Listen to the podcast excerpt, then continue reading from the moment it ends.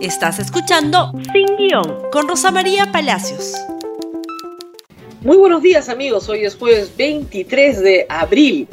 Estamos en el día 37 de cuarentena y como siempre tenemos que hacer mención a nuestros auspiciadores. Prestamipe, la plataforma de préstamos con garantía hipotecaria, otorga financiamiento con tasas y esquemas de pago flexibles. Inicia el proceso a través de un formulario en su página web. Su sistema te evaluará y sabrá si precalificas a un préstamo.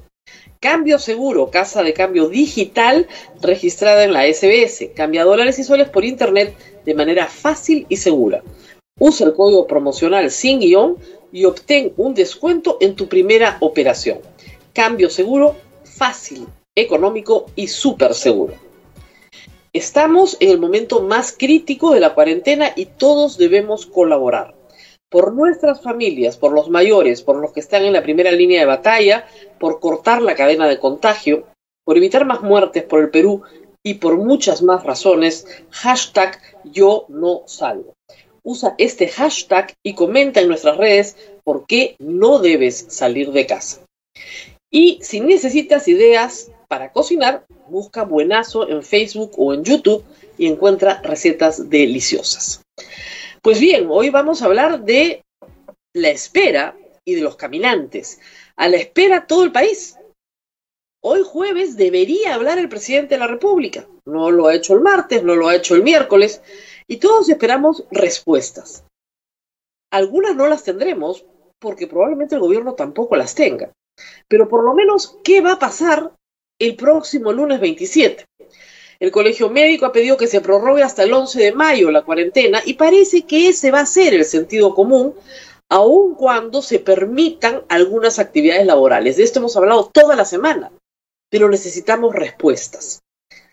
Mientras tanto, en lugares de Lima como Huaycán, en la carretera central, en el parque Manco Cápac en La Victoria, en el grupo aéreo número 8, se comienza a juntar gente que quiere volver a su lugar de origen. ¿De dónde salió esta gente? ¿Por qué no puede volver a su lugar de origen? Bueno, no hay transporte interprovincial y tampoco hay transporte aéreo. Estas crisis revelan muchas cosas que a veces pasan desapercibidas, sobre todo en la ciudad de Lima.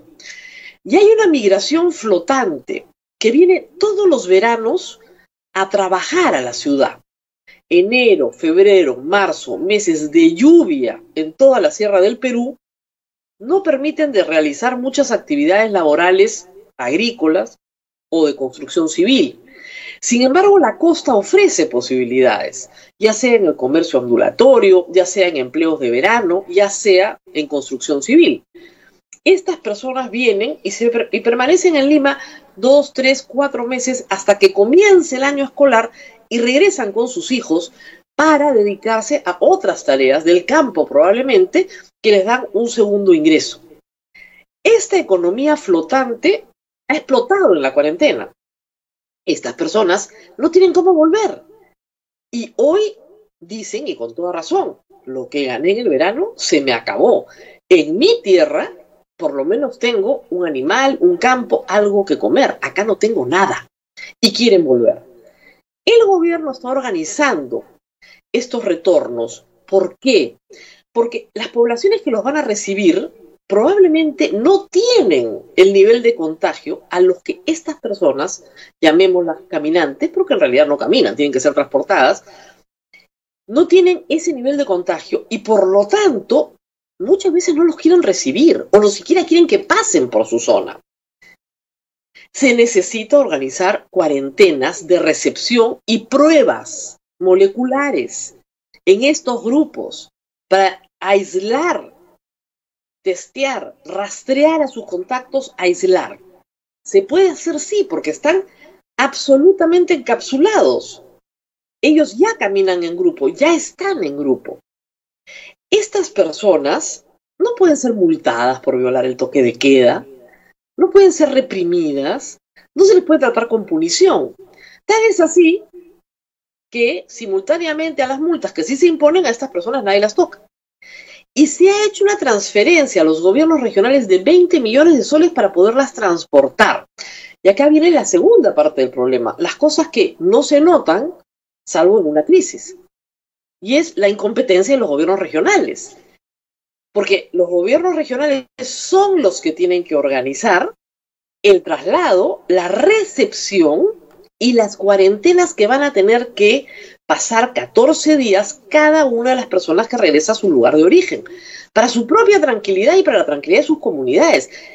Ellos están de acuerdo en hacer la cuarentena, igual como se está trayendo a gente del extranjero. Pero así como la Cancillería se ocupa, y todavía no termina, ciertamente, de traer a todos los peruanos varados en el exterior, hay un grupo de peruanos en el interior que quieren desplazarse a sus provincias. También hay un grupo, hay que decirlo, de personas en provincias que quieren desplazarse a Lima, pero son menos. La gran mayoría es la que quiere salir de Lima. Y con razón, no hay dinero, no hay trabajo y la enfermedad crece. ¿Quién no va a querer volver a su tierra?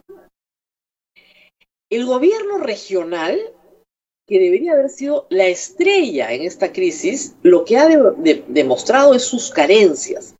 Las direzas, las direcciones regionales de salud, son organismos descentralizados de salud de la región. En teoría, no dependen de Lima, dependen del gobernador regional. Es en la gobernación regional donde se tiene que plantear la estrategia con las normativas nacionales. Hemos visto regiones que no son capaces ni siquiera de acumular información fidedigna, que no pueden manejar reportes ni siquiera de fallecidos porque confunden la fecha de defunción con la fecha de notificación. Estamos viendo regiones hoy avasalladas de pacientes. Miren las imágenes que llegan de Iquitos.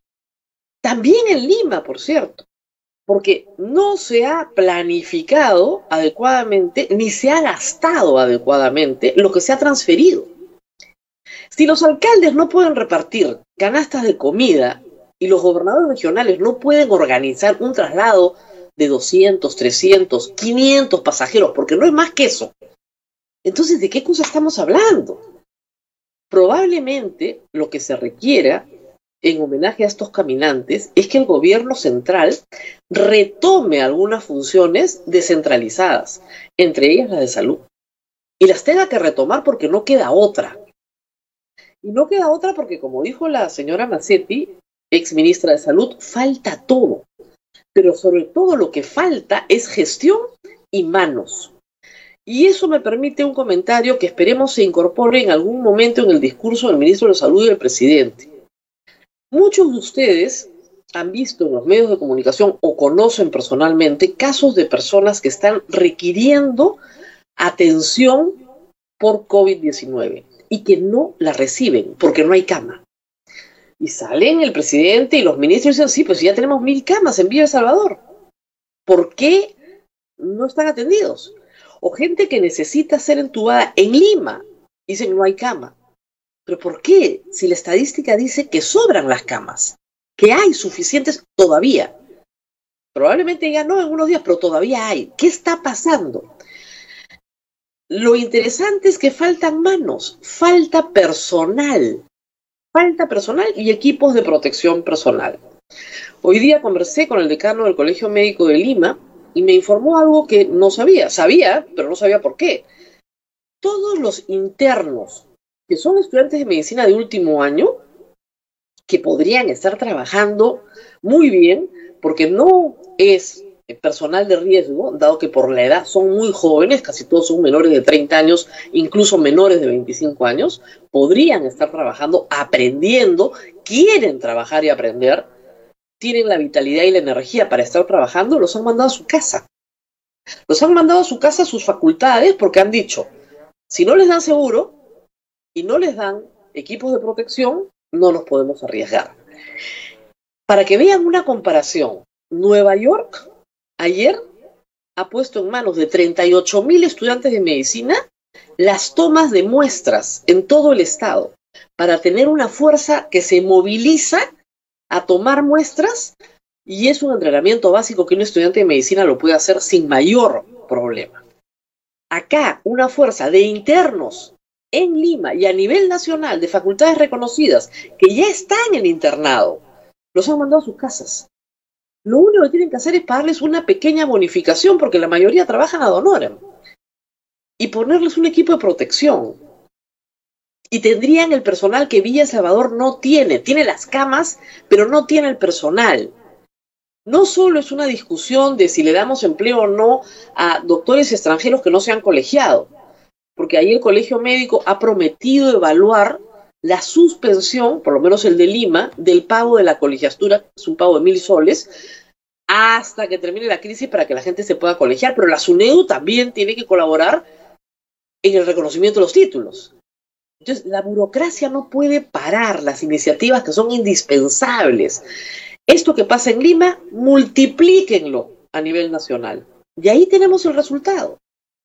Caminantes. Caminantes que saben que no se puede caminar de Lima a Piura. Caminantes que saben que no pueden caminar de Lima a Cusco. Pero se llaman caminantes porque caminan por la administración pública buscando una respuesta, una salida. Y esos caminantes se están contagiando. 40 detectados en el grupo que viajó a Huancavelica. 40 con prueba rápida, ni siquiera con prueba molecular. Lo que indica que el grupo, por supuesto, de infectados era mucho más grande. Y esas personas tienen que entrar a cuarentena. Hay que hacerlo de una manera ordenada. Tienen que regresar, sí, pero de una manera ordenada. Las personas están buscando salidas a una situación de hambre y de falta de ingresos. Y los peruanos queremos, merecemos respuestas del Ejecutivo. Hace días que pedimos que nos digan la verdad. Si esta enfermedad es para el Ejecutivo en este momento inmanejable, que nos lo digan.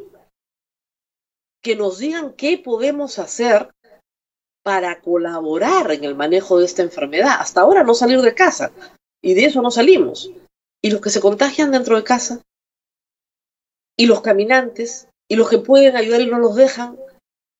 El presidente tiene, hace dos días que no habla, tiene que hablar hoy, esperemos que hable hoy y nos diga finalmente qué podemos esperar para el próximo lunes. Hay una urgencia, la burocracia no puede detener la urgencia en la toma de decisiones. Y si por último se tiene que decir al país cosas duras y desagradables, pues se tiene que decir. No somos una población infantil, somos una población de adultos y merecemos saber la verdad. Nos tenemos que despedir, como siempre, con pena. Compartan este programa a través de YouTube, que es una de las plataformas más populares para vernos. Y también, por supuesto, antes de irnos, hacer mención a nuestros auspiciadores. Prestamipo, la plataforma de préstamos con garantía hipotecaria, otorga financiamiento con tasas y esquemas de pagos flexibles. Inicia el proceso a través de un formulario en su página web. Su sistema te evaluará y sabrás si precalificas a un préstamo. Cambio Seguro, casa de cambio digital registrada en la SBS. Cambia dólares y soles por internet de manera fácil y segura. Usa el código promocional sin guion y obtenga un descuento en tu primera operación. Cambio seguro, fácil, económico y súper seguro. Estamos en el momento más crítico de la cuarentena y todos debemos colaborar por nuestras familias, por los mayores, por los que están en la primera línea de batalla, por cortar la cadena de contagio, por evitar más muertes por el Perú y por muchas más razones, hashtag yo no. Usa este hashtag y comenta en nuestras redes por qué no debes salir de casa. Hasta mañana. Gracias por escuchar Sin Guión con Rosa María Palacios. Suscríbete para que disfrutes más contenidos.